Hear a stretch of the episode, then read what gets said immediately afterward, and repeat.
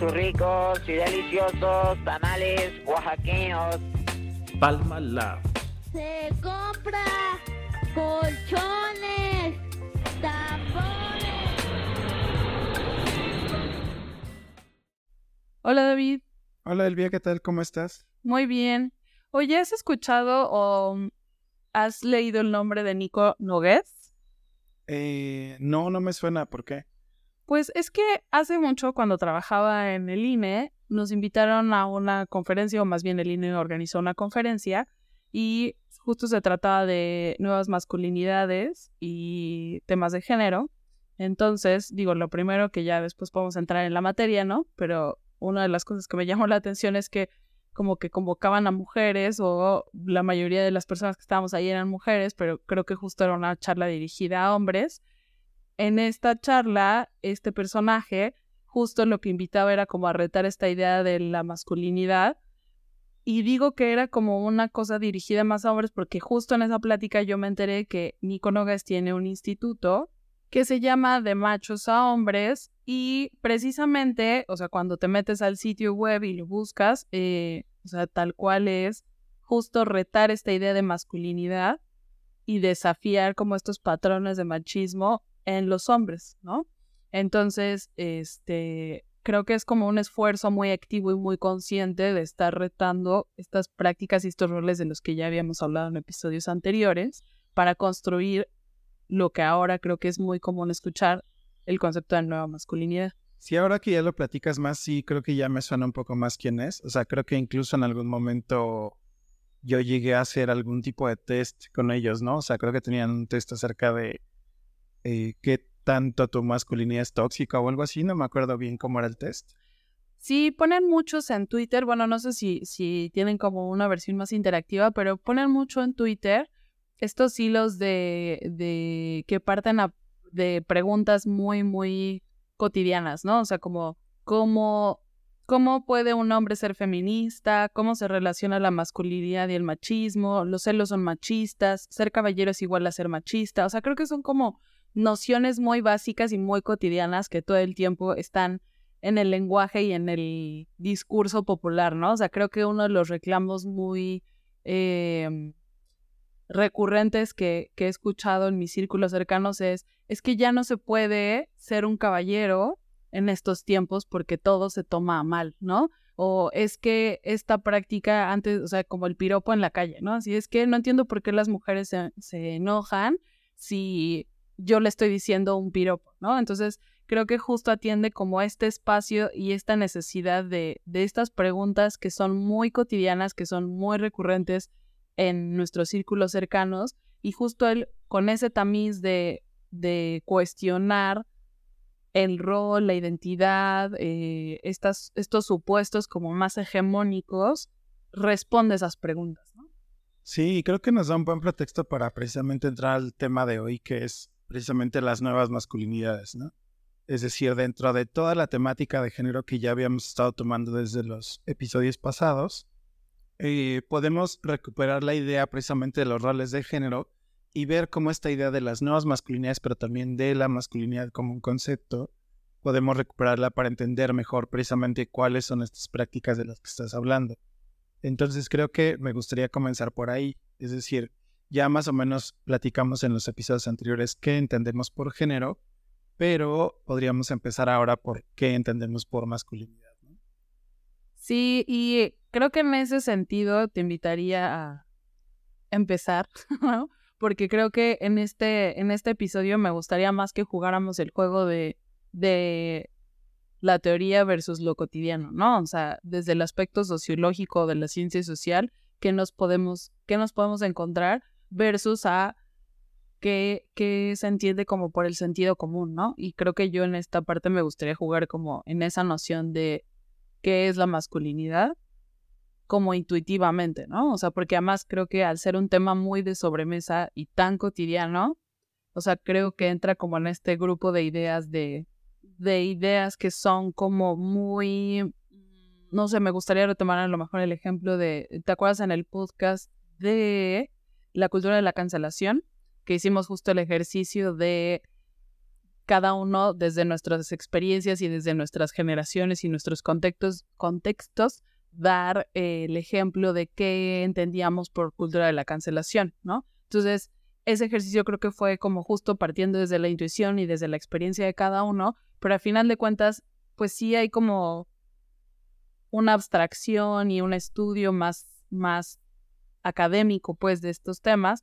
Entonces, eh, me, me acordaba de eso y creo que ese ejercicio fue interesante y en este caso, justo este es un tema de esos que son tan cotidianos que cada uno puede tener como intuitivamente su definición y en su experiencia qué entiendo yo por masculinidad, pero también hacer como ese paréntesis de hay un sector académico especializado y cada vez más profundiza en qué significa la masculinidad, ¿no? Tratando de rescatar ya como en lo general todas esas experiencias, ¿no? Digo ya en un sentido más científico, pues. Entonces digo, partiendo de ahí, si estás de acuerdo, me gustaría hacer como ese juego de lo intuitivo anecdótico versus lo más eh, científico, por decirlo así.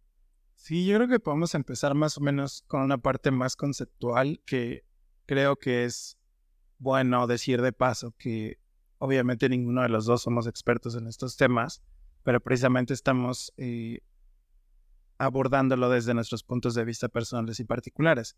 Eso no quiere decir que no hayamos ya intentado meternos a, alguna parte de la literatura acerca del género y creo que me gustaría comenzar por ahí, ¿no? Es decir, que el género generalmente lo asociamos. Perdón. Porque... por el género generalmente. ah, está bien. Eh, el género generalmente lo asociamos a los estudios que tienen que ver con la mujer, ¿no? O al tipo de ámbito que tienen que ver con las prácticas y las expectativas que se tienen de las mujeres pero precisamente el género es un campo de estudio y es un concepto que tiene que ver con ambos roles, ¿no? O sea, con el de las mujeres, con los de los hombres, con el de los estudios de las poblaciones LGBTI y más.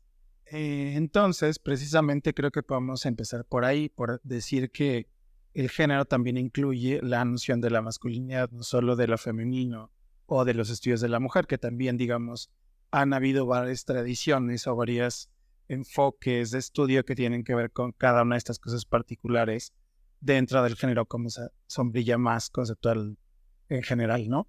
Que tienen que ver con estudios, por ejemplo, sobre la mujer, estudios sobre el feminismo como movimiento, pero también como tradiciones de pensamiento y también precisamente esta nueva oleada o esta nueva etapa dentro de los estudios de género que tiene que ver con las masculinidades y con las nuevas masculinidades y se les puede llamar de muchas formas, ¿no? Por ejemplo, justo veíamos eh, dentro de la página de Nico Nogues y el Instituto, eh, ¿cómo se llama? Perdón, otra vez. Instituto de Machos a Hombres. Instituto de Machos a Hombres, veíamos en la página precisamente cómo también se refieren a, las más, a la idea de la masculinidad más tradicional como masculinidades tóxicas y a las nuevas masculinidades como masculinidades positivas, ¿no? Pero precisamente desde la academia pues no se les etiqueta de esta manera, sino solamente se puede hablar de masculinidades, ¿no? Y cómo se van desarrollando a través del tiempo y de las sociedades. Yo creo que a lo mejor desde un punto de vista más conceptual, podríamos precisamente entender a la masculinidad como este arreglo que tiene que ver con ciertos roles del género de los hombres. O sea, que tiene que ver con prácticas, eh, culturas, ideas y expectativas sociales que tienen diferentes posturas ideológicas eh, sobre los hombres, ¿no? Sobre qué es un hombre, qué debe de ser un hombre, cuáles son los objetivos del hombre en la sociedad, cuáles son sus tareas asociadas, etcétera, etcétera, ¿no? Creo que podemos empezar como desde ese punto muy general conceptual a definir qué es la masculinidad. Sí, creo que digo, lo primero que me gustaría empezar como con una cosa más anecdótica de, de, o sea, de nuestra experiencia, ¿no? Un poco compartiendo, que precisamente estos conceptos de lo femenino y lo masculino, cómo impactan en la formación y en la identidad de las personas, ¿no? Y, o sea, justo lo que quiero traer a colación para hablar de, de este primer concepto de masculinidad, porque creo que mi primer encuentro con el concepto fue cuando la gente me empezó a decir, es que eres como hombre. Ajá. Y o sea, precisamente empecé a dar como ese primer encontrón como a qué se refiere la gente con parezco hombre, ¿no? Físicamente o en, o en comportamiento. Y no entendía como a qué se refería, ¿no? Si es una cosa de, de físicamente o como en comportamiento. Eventualmente ya justo pude ir haciendo yo ese filtro conforme iba creciendo y entendí que la gente se refería a un tema más de comportamiento, ¿no? O sea, como, como estas características que están normalmente asociadas a un rol masculino, yo las estaba haciendo, ¿no? Y creo que también ayudó el ver cómo en contraste tú tenías como comportamientos o prácticas que normalmente están asociadas a lo femenino, ¿no? Entonces, cuando empecé a ver eso, como que empecé a entender que justo, o sea, lo que la gente se refería de una forma como muy torpe, porque ya después también entendí que es como hasta cierto grado eh, a veces despectivo decir que eres como, o sea, justo creo que es parte de la construcción de este concepto de nuevas masculinidades, el ir quitando esa tinte de eres como mujer es igual a algo negativo, ¿no? Y que yo tuve que hacer las paces con mi parte femenina porque en la medida en la que la gente reforzaba el comportamiento como hombre y me decía, es que me caes bien porque no eres como una mujer, pues yo lo tomaba como algo positivo, ¿no? Entonces, eventualmente justo tuve que hacer como un switch en decir, bueno, pero también tengo que hacer las paces con esas cualidades porque no es que sean malas, ¿no? O sea, simplemente son distintas. Y creo que hoy en día ya estoy como mucho más en paz, pero justo este ejemplo me permite como empezar a decir que desde esta noción más intuitiva de qué es la masculinidad, justo se relaciona con por una parte, comportamientos que normalmente están asociados al rol masculino, ¿no? Que en la versión más conservadora tienen que ver con es el eh, proveedor, es el que da seguridad, es el que te cuida, es quien te debe de estar pendiente de tus, de cubrir como tus necesidades básicas, ¿no? Y la versión femenina, porque creo que no se puede hablar como de uno sin hablar del otro, justo está más asociado a los roles de, de emocionales, ¿no? Es la figura amorosa, es la figura comprensiva, es la figura que puede llorar, es la figura que se permite este, expresar emociones, ¿no? Y creo que podemos rescatar un poco algunas cosas de lo que hablábamos en el podcast pasado, porque justo creo que esta división entre naturaleza y sociedad nos ayuda mucho a aclarar un poco estas ideas. Es decir, precisamente esa versión conservadora o más tradicional de que los roles asociados a lo masculino y a lo femenino están asociados con cómo nos desarrollamos o cómo evolucionamos como especie, ¿no? Entonces, precisamente como estos roles, por ejemplo, del cuidado del hogar, del cuidado a través de, los quehaceres del hogar, de hacer la comida, de cuidar a los hijos, de cuidar a la familia y a la comunidad, están asociados más con la mujer, mientras que los roles de fuerza, ¿no? de protección física de la comunidad o de la familia están más asociadas al hombre, ¿no? Y creo que la sociedad moderna justo desarrolló como un poco más estas ideas en torno a cómo ciertos valores o ciertas expectativas de los hombres relacionadas con esta idea de lo fuerte, ¿no?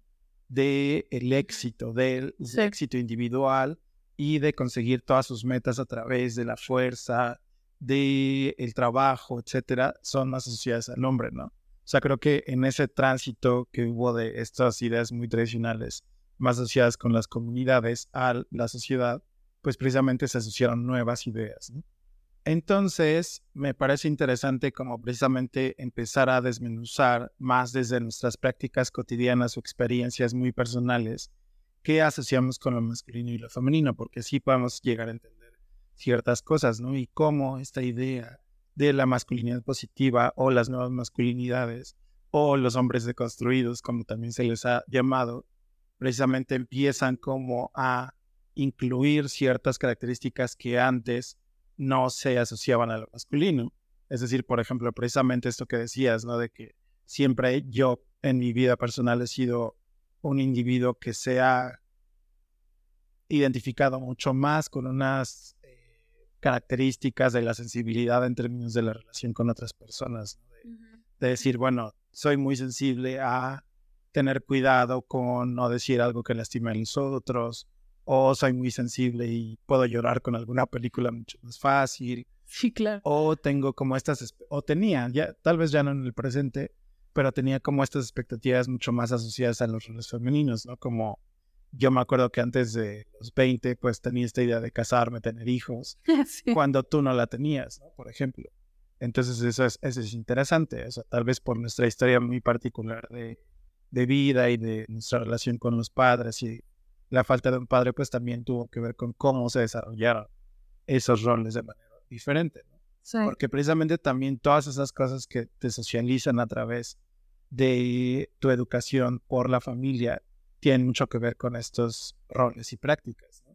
Y, por ejemplo, me llama mucho la atención como, no sé, yo cuando me comparaba con ciertos compañeros hombres en la primaria, en la secundaria, o sea, yo veía precisamente que no hubo quien me enseñara ciertas cosas como con esta visión de lo fuerte, ¿no? De, de, de la fuerza, de la fortaleza para conseguir tus metas, para y- incluso ni siquiera como para relacionarte con las mujeres, ¿no? O sea, creo que muchos de mis compañeros pues eran como precisamente socializados para decir cómo te ligas a una mujer, cómo te acercas a una mujer y hasta cosas más básicas de la vida cotidiana como las cosas que generalmente se le enseñan a un hombre, entre comillas, ¿no? Ujú. cómo, cómo arreglar un coche, qué, cómo Sí. funciona un coche, ¿no? Cómo rasurarte, como ese tipo de cosas. O sea, creo que fue también muy interesante irlas aprendiendo poco a poco de- desde mi lado, ¿no? O sea, como con una enseñanza mucho más desde la madre, ¿no? Y desde lo femenino, como precisamente a qué es lo que importa en la vida, pues cuidar la casa, tenerla limpia, este, etcétera, ¿no? Cuidar a la familia, etcétera, en lugar de tener como esa parte de enseñanzas masculinas. Y claro que no estoy diciendo que yo soy un hombre nuevo y yo soy un ejemplo de estas nuevas masculinidades, porque precisamente al final de cuentas somos socializados desde los medios, desde los amigos, desde lo que leemos, lo que vemos en la televisión, y al final pues también tenemos todas las enseñanzas de cuáles son los roles y cómo te debes precisamente acercar a la mujer ya en procesos de socialización con tus amigos y de los medios El cortejo. de comunicación.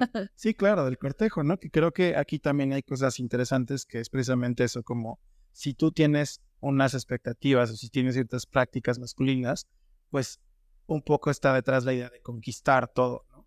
De- el tener éxito y de conquistar todo, es decir, voy a tener éxito no importa cómo en- dentro de mi vida personal, pero también laboral, también implica que vas a tener éxito al conquistar a alguien. ¿no? Claro. y como esta idea precisamente que ha sido muy criticada en los últimos en las últimas décadas de por ejemplo cómo convertir un no en un sí de una mujer la de- pues siempre La detrás tengo que convencer. sí siempre detrás de eso es esa idea de conquistar no la idea del cortejo por ejemplo de- dentro de las relaciones eh, sexoafectivas pues es como decir bueno cómo consigo que esta mujer que no me conoce y que me hace caso pues eh, conseguir que tenga una relación conmigo no Ujú. sexoafectiva o sexual nada más o afectiva también, etcétera. O incluso cómo la convenzo de, de algo que ella no sabe que quiere, ¿no? Entre comillas, ¿no? De, de, o sea, porque justo ahorita que, perdón que te interrumpa, pero me vino a la mente justo esta idea de cómo hay eh, hombres o personas que buscan justo como el, el decir, es que tú no sabes lo que quieres, pero yo te estoy aquí para ayudarte a que te des cuenta que lo único que quieres conmigo es una relación. Por ejemplo, este, pues del tipo más física que emocional, ¿no? Y que hay mujeres que justo en este contexto de violencia, que un poco creo que se sería, aquí entraría este concepto de gaslight, ¿no? De que las logran convencer de que, claro, yo es que en realidad quería nada más tener como ese tipo de relación con esa persona. Y, y como incluso ahora hay como muchos eh, eh, posturas conservadoras que hablan de ese convencimiento como una práctica de, eh, de la, la falacia de la liberación sexual de la mujer, ¿no? O sea, que creo que tiene como muchos matices interesantes, pero bueno, te interrumpí. No, sí está bien, ahorita podemos regresar a eso porque es un tema súper interesante que ahorita justo hemos visto y ya hemos puesto ejemplos de cómo se está debatiendo en redes sociales o cómo hay hombres que, influencers que están queriendo posicionarse en este sentido de decir, bueno, es, eh, es importante, o sea, yo me he encontrado con videos, obviamente soy hombre y el algoritmo de repente me- Asume cosas. asume que quiero ver ese tipo de videos como de cómo convencer a una mujer de que salga contigo, ¿no? De que tenga una relación contigo del tipo que sea. Entonces, eh, creo que eso es interesante. Y también me llama mucho la atención precisamente esto que dijiste. O sea, cómo convencer a una persona de que haga algo que no sabía que quería hacer según esta visión más conservadora y, machista, ¿no? Vamos Ujú. a decirle machista porque ya podemos pensar en que la masculinidad no es solo el machismo ni es la masculinidad tóxica, sino ya hay otras formas de abordarlo. Pero me llama mucho la atención esta definición que haces porque justo esa es la definición del concepto de poder. El convencer a otra persona de hacer algo que de otra manera no haría. Ajá, sí, O sea, claro. Literal es la definición de poder y tiene mucho que ver con esta concepción de fuerza y del conquistador que tiene el hombre. Ajá, sí, sí, sí. Entonces, o sea, regresando un poco a las reflexiones mucho más personales, o sea, yo me acuerdo que cuando pasó un evento muy particular en mi vida y empecé a ir al psicólogo, a la psicóloga, precisamente una de las cosas que me dijo fue que tenía que trabajar en mi masculinidad. ¿no? Es decir, cómo me hago una persona más fuerte, más decidida, más en ese sentido como de liderazgo, pero también de conseguir las cosas que quiero, y eh, como trabajar mucho más esa parte del fuerte, ¿no? Del Sí. poder, de la masculinidad, ¿no? Eh, y precisamente me llamó mucho la atención porque meses después salió esta película de, de Northman. te Ajá, ajá, sí, sí, sí. Es una gran Maravillosa, sí. Pero precisamente, o sea, creo que esa película nos da un gran ejemplo precisamente de lo que podrían ser las nuevas masculinidades. ¿no? Ok.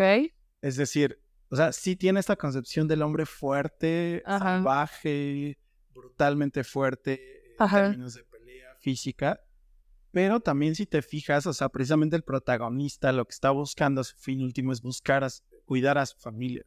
Sí. O sea, a través de la fuerza sí, pero porque vive en un entorno de violencia. De, eh, son vikingos que están peleando contra otros vikingos Claro. y que al final él quiere vengar a su familia.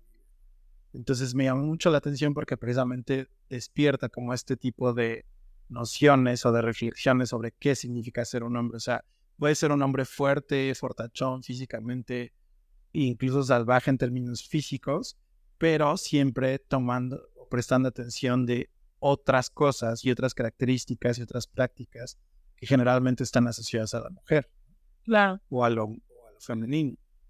Claro, y creo que, o sea, esto que dices me parece muy interesante a la luz de, o sea, cómo estábamos tratando de encontrar un ejemplo de quién podría ser un ejemplo actual que cristalice esa nueva masculinidad, ¿no? Y entonces, tratando de buscar ese ejemplo, nos encontrábamos con, con la barrera de cuál es la línea que divide entre alguien que está tratando de construir esa nueva masculinidad o esa perspectiva eh, no machista de lo masculino.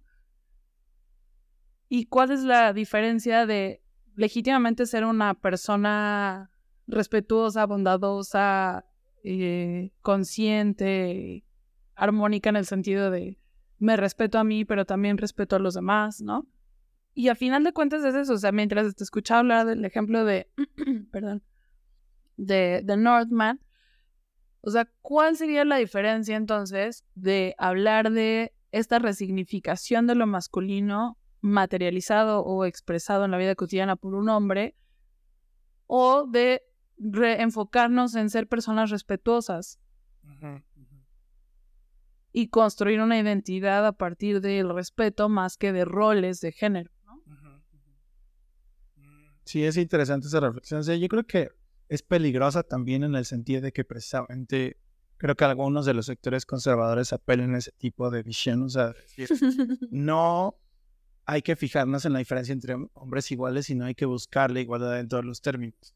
Pero hay que partir de que ya existe una situación de desigualdad en torno a lo que se espera y los privilegios que tienen hombres y en contra de las mujeres. Por ejemplo, al conseguir un trabajo, precisamente al tener una interrelación, una relación, perdón, sexoafectiva, por ejemplo, cuáles son los posibles procesos de violencia que podemos vivir.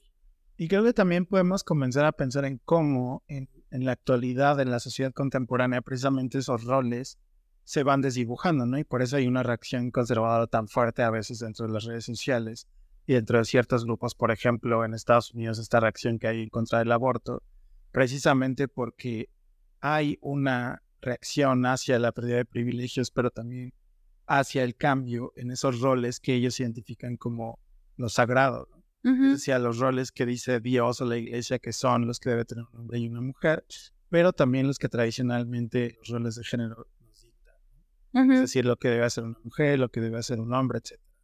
Entonces creo que enfrentándonos como a esta sociedad mucho más diversa, pues hay que pensar en cómo precisamente podemos pensar desde las desigualdades para generar como una mayor igualdad. Entonces en ese sentido creo que debemos ser conscientes las desigualdades y no, eh, sino partir precisamente de que somos desiguales. Sí, y creo que eso es una de las cosas más controvertidas y que justo yo también lo he escuchado en, en los en las posturas conservadoras, digamos, ¿no? O sea, como un argumento para decir es que si el feminismo lo que busca es la igualdad, es imposible, ¿no? O em, como esta noción muy básica de decir o hacer alusión a que em, no podemos partir de que haya una diferencia real porque eh, en los hechos, ¿qué le impide a una mujer hacer lo que quisiera hacer? ¿no? Entonces, o sea, creo que son como esas líneas que tú estás haciendo ese matiz de que hay que ser muy cuidadosos a la hora de decir, eh, enfoquémonos en la persona y no en el género, ¿no? Porque ¿qué nos dice el género? ¿O qué no, para qué nos es útil hacer esa diferencia, ¿no? Y con eso yo estaría de acuerdo, partiendo de que la división de hacer esa, este, de hacer evidente que hay un género masculino y un género femenino, precisamente es la lupa que te permite ver esas desigualdades. Pero a final de cuentas, como personas y como individuos en lo cotidiano, para mí es mucho más fácil partir del supuesto del respeto para mi actuar cotidiano que el hacer explícita como esta bandera de género.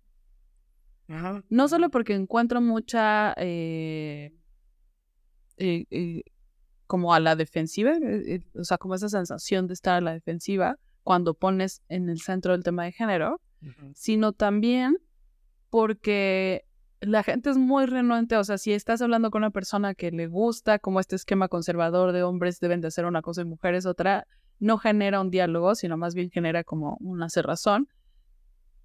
Y finalmente, porque a final de cuentas, yo lo que he entendido o lo que en mi experiencia he podido este, ahora cristalizar es qué vale más la pena para mí, ¿no? Hacer evidente una desigualdad o resolver esa desigualdad.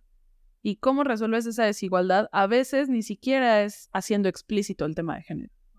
Voy a ser súper mega cuidadoso en cómo enmarco esto, pero creo que, o sea, es, o sea, porque no, no quiero acabar explicando a una mujer como hombre, pero, pero creo que eh, con ese cuidado que intento tener, o sea, lo que quiero decir es que, o sea, probablemente, o sea, también puedes tener esa perspectiva porque eres una mujer, ¿no? Es decir, o sea, creo que si tú de tu lado estás más pensando en la igualdad, si tú tienes un punto de vista como mujer y estás optando por la igualdad, o sea, creo que también hay que mencionar que hay distintos puntos de vista, ¿no? Hay puntos de vista en los que dicen eh, movimientos feministas o desde el género que las mujeres deben de conseguir lo mismo que los hombres y eso los ha llevado, por ejemplo, a un proceso de masculinización, es decir, a adoptar estas prácticas o valores del éxito, de la fortaleza, y no desde el género, y desde lo femenino y desde la sensibilidad, buscar otras nociones de éxito.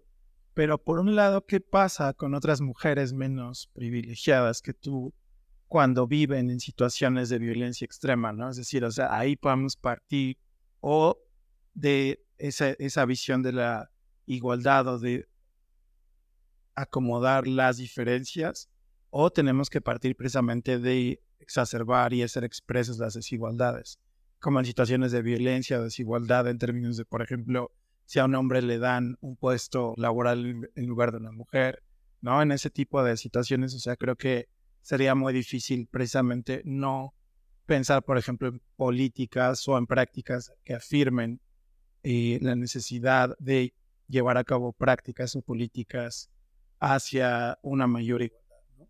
Entonces, por otro lado, creo que también desde el punto de vista masculino podríamos empezar a pensar, o sea, precisamente que creo que es uno de los lugares en los que queríamos llegar, cómo podemos, como hombres también, cuestionarnos y empezar a pensar en cómo podemos cambiar esa concepción que tenemos de los roles y las prácticas que tenemos asociadas a la masculina de manera tradicional. Y creo que precisamente como hombre no puedo partir de una visión crítica de la masculinidad pensando en la igualdad de género porque necesito hacer una introspección y una crítica hacia las prácticas que llevo a cabo en mi vida diaria que pueden ser violentas o maliciosas para el otro género. Creo que la primera reacción que me gustaría hacer es, eh, implícitamente estás hablando como de contraponer igualdad versus otra cosa que intuyo que se refiere a eh, equidad, ¿no? O sea, creo que atrás de, de, la discusión que estás poniendo sobre la mesa está justo esta discusión que hay entre no es que estemos buscando igualdad, sino que se está buscando equidad y hacer esa pequeña diferencia implica como el reconocer que no estamos partiendo del mismo lugar, que hay desigualdades.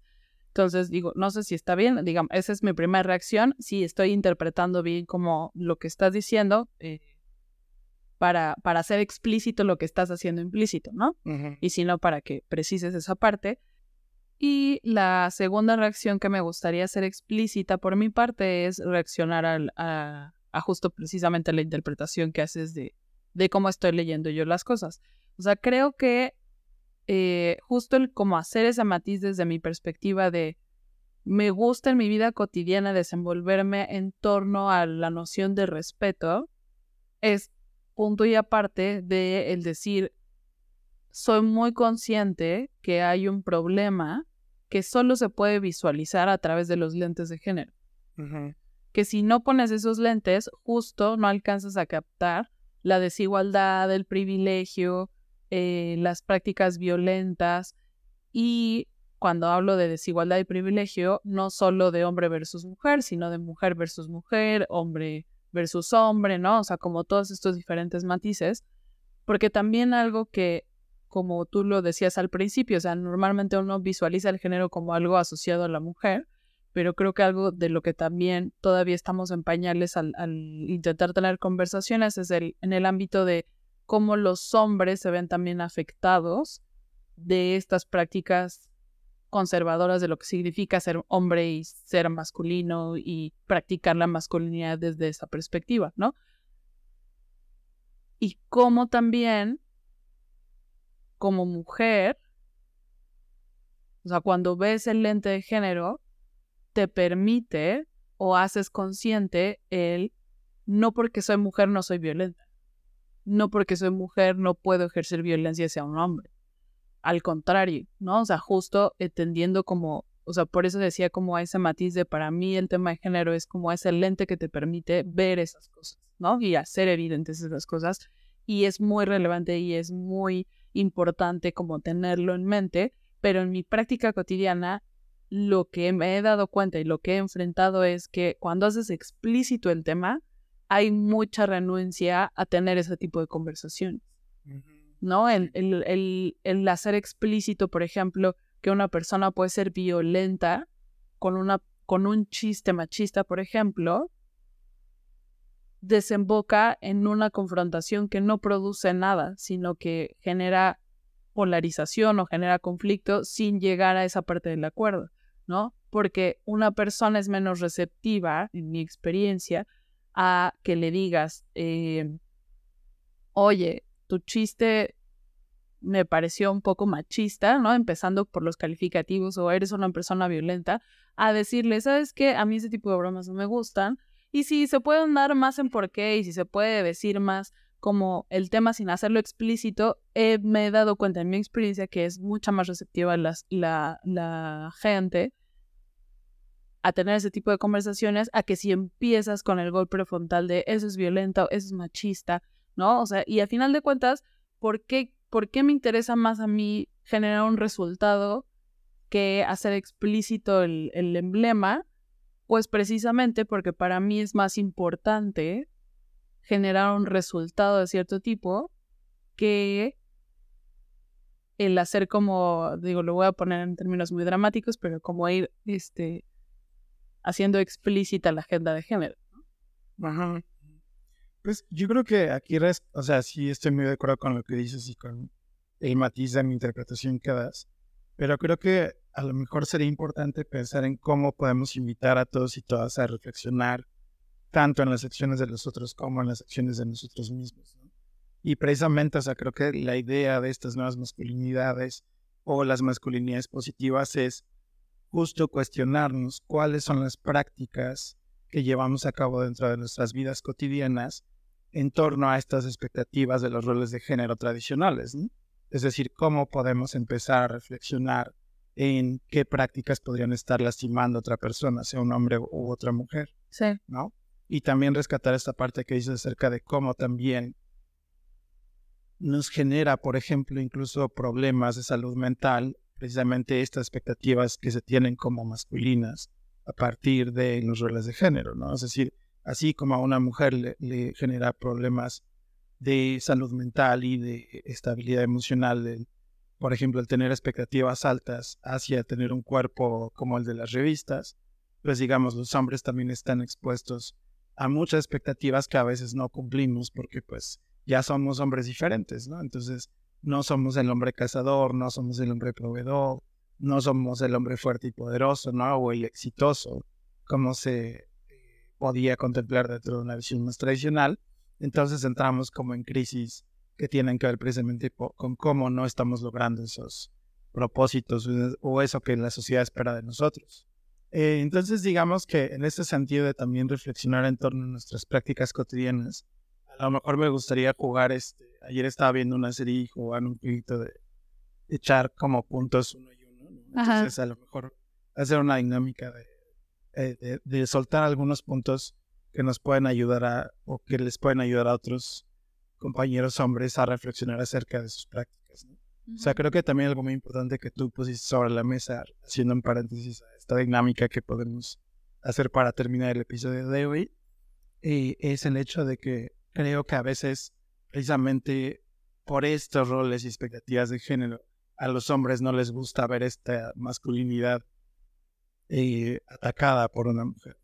Entonces también creo que en gran parte de los estudios de las nuevas masculinidades este tipo de redes sociales como la que mencionábamos del instituto, creo que un poco de las enseñanzas o de las reflexiones que hacen es en invitar a que nosotros como hombres invitemos a otros hombres a hacer estas reflexiones, ¿no? para que entre nosotros también empecemos a tener un poco una visión crítica acerca de estas prácticas. ¿no? Entonces, bueno, si tienes algún comentario lo incluimos, pero si no podemos pasar a esta. A la dinámica, a la dinámica. Pues si Me quieres- encantan los juegos. Pues si quieres tú empieza, o sea, digamos, ¿a qué le dirías a un amigo, amiga, conocido que podría ser para empezar a cuestionar su masculinidad? A ver, ponme un ejemplo. Pues, por ejemplo, yo podría pensar en, no sé, por ejemplo. O sea, pero vamos a hacer como contrarios. Tú me vas a decir de mujeres y yo de hombres. No, no, solo para hombres. Ah, solo para hombres. Sí, sí, sí. Es que estás discriminando. No, es cierto. O sea, por ejemplo, no sé, estoy pensando en algunas cosas como, eh, no sé, por ejemplo, obviamente sabemos que hay una, la ley Olimpia está en México Ajá, ya vigente y que te puede Sí. meter a la cárcel sí. si compartes el sexting de una persona con la que estás saliendo o tienes Ajá. una relación sexoafectiva. Ok. Pero digamos, o sea, obviamente vivimos en un país en el que también hay mucho miedo a la denuncia Ujú. y en el que muchas veces pues no se llega a este punto. Ajá. Entonces, ¿tú qué puedes hacer, por ejemplo, si un amigo te muestra una fotografía de su novia o de una mujer con la que salió Ajá. eh, tal vez desnuda o en una situación como comprometedora? O sea, creo que o sea, eso podría ser como una primer tipo consejo a decir, o sea, no podemos ser cómplices de ese, de ese tipo de prácticas precisamente.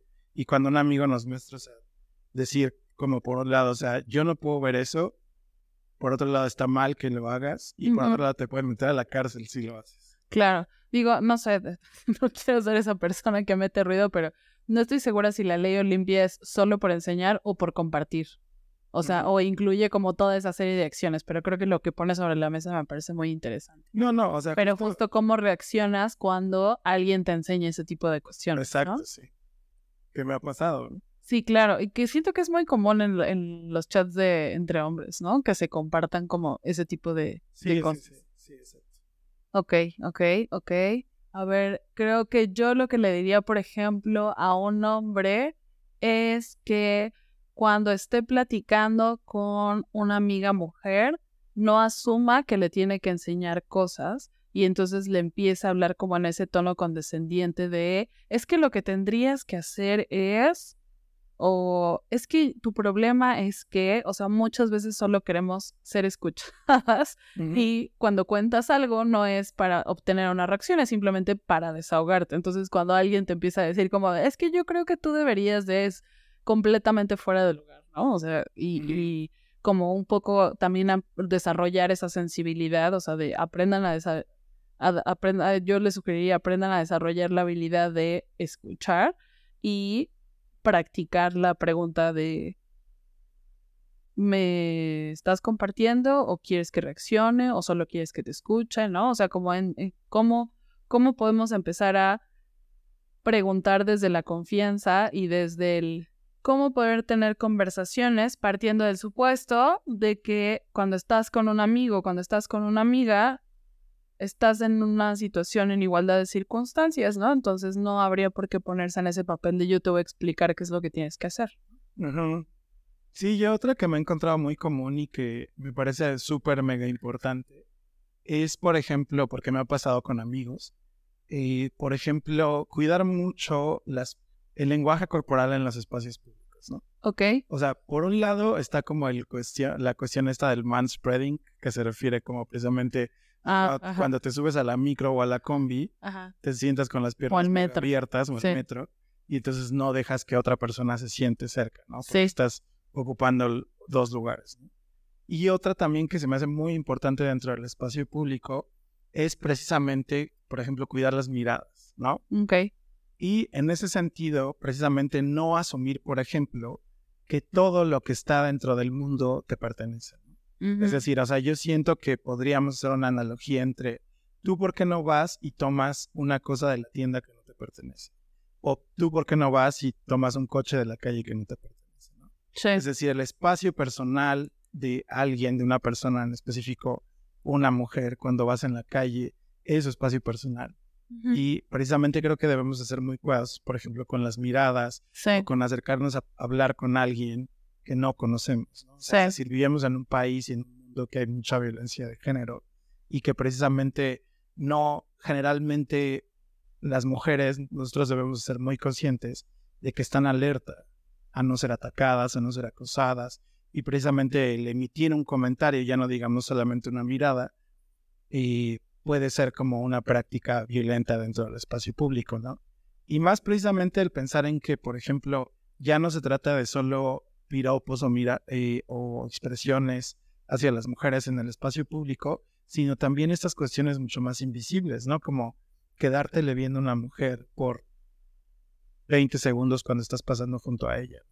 O sea, es incómodo para ella. es in- y, y no sé qué están pensando algunos hombres. cuando. Eh, eh, yo me preguntaba muchas veces, o sea, si están pensando que con su mirada matadora las van a conquistar o que es esta visión del conquistador de Sí, claro. yo pongo mis ojos en cualquier cosa y automáticamente es mía. Entonces, digamos, yo creo que se valen muchas cosas, ¿no? Pero, por ejemplo, cuando estás en esa situación de un espacio público, o sea, creo que también hay una cierta idea del romanticismo y del cortejo que debemos de cuidar mucho. Pero por otro lado, se valen hacer cosas, ¿no? Es- Es decir, o sea, si te acercas a alguien, pedir como su permiso. Eh, incluir también precisamente la noción de que el con- consentimiento es clave en todo. Es decir, si tú llegas con una persona que está en la calle y le dices, oye, pásame tu teléfono, pues es muy diferente acercarte con alguien y decir, oye, eh, disculpa, te puedo, me puedo acercar a ti y hablarte un momento y si te dicen no, pues ya te vas. Sí, creo que eh, tú pones sobre la mesa algo que en- yo en general, o sea, como en, en un término más general, lo pondría como en no partir del supuesto de que tienes a tu disposición todo lo que está a tu alrededor, ¿no? Que eso se traduce en te sientes con el derecho de decirle a una mujer que está guapa sin considerar que está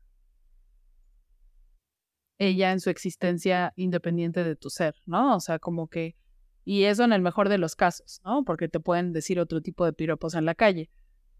O sea, a final de cuentas es como si partes del supuesto de que tú tienes el derecho para hacer las cosas porque, pues, hombre, o sea, creo que eso se manifiesta en muchas cosas, ¿no? Como decías, en, en decir piropos, en sentir que te puedes sentar y ocupar más espacio, ¿no? O sea, como en, en concreto es, mi sugerencia sería como, pregúntate qué de lo que haces todos los días está basado en esa sensación de yo lo puedo hacer porque tengo el derecho de. O sea, ¿qué cosas haces en tu cotidianidad basándote en el supuesto de que tú tienes derecho a hacer? Porque esa es una interpretación muy mía, ¿no? No, no digo que así sea ni que así lo hagan las personas, pero en mi cabeza, la forma en la que me he logrado como explicar por qué alguien haría lo que está haciendo, la única explicación que yo logro como acomodar es, pues porque se siente con el derecho de hacerlo. Entonces, por eso mi sugerencia va muy encaminada en cuestionar qué comportamientos hago en mi cotidianidad basándome en el supuesto en el lo hago porque sé que tengo el derecho de hacerlo. Sí, a mí a veces me gusta como recuperar un ejemplo, como una analogía en la que podemos pensar cómo nos sentiríamos siendo mujeres en México, ¿no? Y yo, por ejemplo, invitaría a que hicieran un ejercicio mental los hombres de que pensaran en el momento más estresante que han tenido en su vida, ¿no? O sea, en el o no tal vez el más estresante, pero que pensaran que están yendo tarde a una reunión en su trabajo, ¿no? Entonces hay tráfico, se paró el metrobús o se paró el metro, no alcanzaron a bañarse rápido, se les acabó el agua caliente, tienen una serie de problemáticas en su día. Entonces podemos analogar esas condiciones de estrés a las condiciones de estrés en las que vive una mujer por vivir en este mundo tan violento, ¿no? En el que en cada esquina te pueden decir un piropo, te pueden desaparecer, te pueden violar, te pueden matar en un país en el que matan muchas mujeres, ¿no? Imagínate vivir en eso.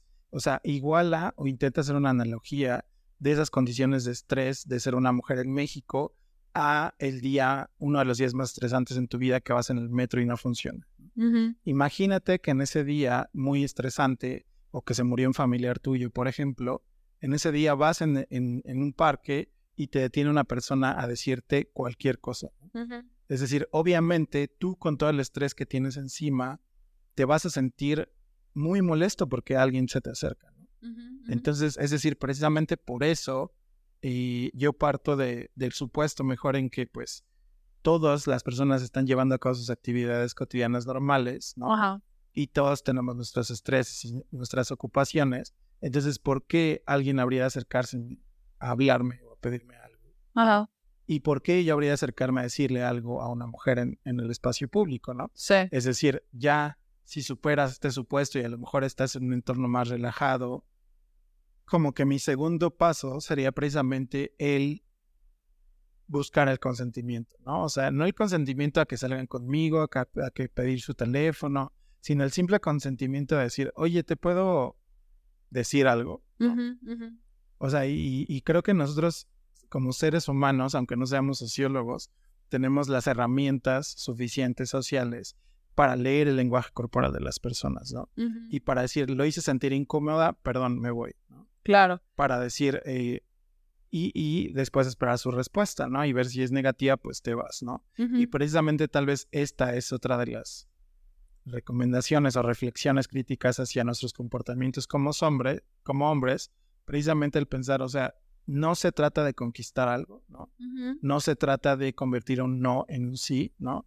A través de técnicas de seducción o lo que sea, sino precisamente se trata de, pues si te acercas a alguien y te dicen que no, si tu pareja te dice que no te quiere dar un beso, quiere tener relaciones sexuales, pues no lo vas a tener en ese momento. No hay que aceptar esos, esas negativas y no presionar y precisamente no hacer, como decíamos hace rato, ese despliegue de poder para que una persona haga algo que no quería hacer anteriormente.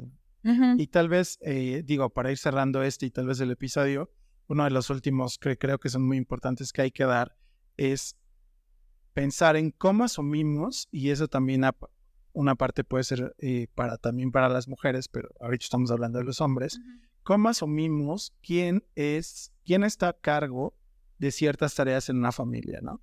de ciertas tareas que tienen que ver no solo con los pagos, sino también con el cuidado de los hijos, con el quehacer, con la preparación de los alimentos. Todo ese tipo de tareas, preguntarnos en nuestra vida cotidiana, ¿por qué asumo que mi madre, que mi pareja, que mi hermana son las personas que deben de cocinar todos los días? ¿no? ¿Por qué no cocino yo tres días en la semana? ¿Por qué no hago el quehacer yo más días de la semana? ¿no? O sea, creo que una, ya he platicado como estas entrevistas que tuvimos con eh, habitantes en la Ciudad de México del, en el proyecto que trabajaba anteriormente. Y una de las cosas que más me llamaba la atención a mí en estos términos es como esta idea de, ah, pues es que mi esposo me ayuda los sábados Ah, sí, a trapear, ¿no? clásico. O sea, entonces, ¿por qué estamos pensando en ayudar cuando es tu responsabilidad también mantener la casa limpia, no? Claro. Esto que, eh, que acabas de decir me, me, me causó gracia porque, o sea, creo que es de las cosas más recurrentes, ¿no? O sea, como por un lado el decir, esta noción de le ayudo a la casa, a mi mujer, a mi mamá, a la, a la sección femenina, ¿no? Del hogar. O sea, es, es como tan normalizado y tan recurrente que incluso, o sea, cuando yo he tenido conversaciones con personas acerca de él, es que no se dice me ayuda, es parte de las labores que todos tendremos que estar haciendo como en, en la casa y no solo dentro de los que viven en la casa, ¿no? O sea, ¿cómo te refieres al trabajo doméstico como una ayuda en general, ¿no? Como si no fuera un trabajo en sí mismo, incluso con las trabajadoras domésticas, ¿no? O sea, con, con lo que normalmente o que mucha gente asocia con la muchacha o, este, O peores. o peores, ¿no? Eh, y, el, y cuando yo he tratado como de, de corregir, ¿no? O sea, como la verdad sí, desde una postura como muy soberbia de decir, no se dice muchacha, se dice trabajadora doméstica y no se dice ayudar porque es tu trabajadora y le pagas para hacer las cosas. O sea, las reacciones han sido como muy, muy a la defensiva, ¿no? De decir, ay, bueno, ya lo que sea, ¿no? O sea, como en esta sensación de desesperación. Entonces, por eso me causaba como mucha risa, porque en particular en mi experiencia, o sea, fue risa nerviosa, pues, de, en mi experiencia ha sido un tema muy controvertido el tema de el concepto de ayudar a las tareas de la casa y el concepto de, de del trabajo doméstico como una asociación a lo femenino y digo ya en lo más anecdótico, o sea, creo que justo esos eran como de los ejemplos que a mí me venían a la mente cuando decía, es que eres una persona muy femenina, o sea, yo no tengo recuerdo de la cotidianidad del trabajo del hogar, porque justo la queja era de, de nuestra madre hacia nosotros, el, Elvia, es que nunca haces nada, ¿no? Es que la limpiez, nunca limpias, nunca lavas tu ropa, nunca haces nada, ¿no? Y justo eran como esas cosas que yo asociaba como, pues es que son las cosas que hace David, ¿no? Y cuando me empecé a dar cuenta que esas cosas que hacía David eran las cosas que hacían las mujeres, dije, ah, claro, o sea, como que fueron de esas cosas que fui acomodando en mi cabeza de, son esas prácticas que nos hicieron hacer este chiste local de eres una persona muy femenina y yo soy una persona muy masculina, ¿no? Ajá. Pero que precisamente por eso me, me causaba como, como hasta cierto grado de risa ahora, ¿no? Eh, esta noción de, de a qué nos referimos cuando en, en el episodio empezábamos diciendo es que yo hago cosas que son muy asociadas a lo masculino y tú haces cosas muy asociadas a lo femenino. Ajá. Sí, pues creo que podemos ir cerrando, digamos, ya tocamos algunos temas interesantes que tienen que ver con estas nuevas ideas de la, o sea, no solo las nuevas ideas, pero también qué es la masculinidad en general y qué podemos entender por estas nuevas masculinidades, ¿no? Como el proceso por el cual se han ido integrando ciertas nociones de lo femenino dentro de lo masculino, ¿no? Y cómo podemos ser críticos precisamente a la idea de las prácticas, no a la idea, sino ser críticos a las prácticas que tenemos en nuestra vida cotidiana. Entonces, pues, eh, no sé si quieres cerrar con algo más o si no, pues ya. Pues creo que nada más, o sea, de, de la dinámica que estábamos haciendo, otra que me gustaría como decir es em, en el entorno laboral, eh, cuando estás, o sea, que las personas que tienen en su equipo de trabajo a alguien en su mismo puesto, en su mismo nivel, digamos, o sea, no asumir que como ustedes son hombres saben más, ¿no? Ajá, ajá. porque me ha pasado que, que justo, o sea, estando en las mismas condiciones que alguien más, o sea, como que luego, luego se asumen como los que saben más, ¿no? Cuando es esta, esta relación que somos completamente iguales, ¿no? Nuestro puesto es el mismo, nuestra, nuestra como nivel es el mismo, eh, incluso ya en términos salariales puedes decir podemos ganar lo mismo, ¿no? O sea, no, no en términos de potencial, sino ganamos lo mismo, ¿no? En los hechos. Entonces, ¿por qué tienen esta sensación de que ellos tienen más autoridad que una mujer, ¿no? O sea, como que ese es uno que, que no quería dejar de mencionar. Sí, sí, es, es muy importante también. Pero bueno, muchas gracias a todos y todas. Eh, creo que este fue un episodio muy interesante. Y pues nos vemos en el siguiente episodio. Gracias, Elvia. Gracias, David. Por último, los y las invitamos también a seguirnos en redes sociales. Y recuerden que ya está también disponible el podcast en Google Podcast y que ya, ya abrimos nuestra cuenta de TikTok por fin. Nos pueden seguir en TikTok también como Palma Lab MX. Gracias y nos vemos al siguiente episodio.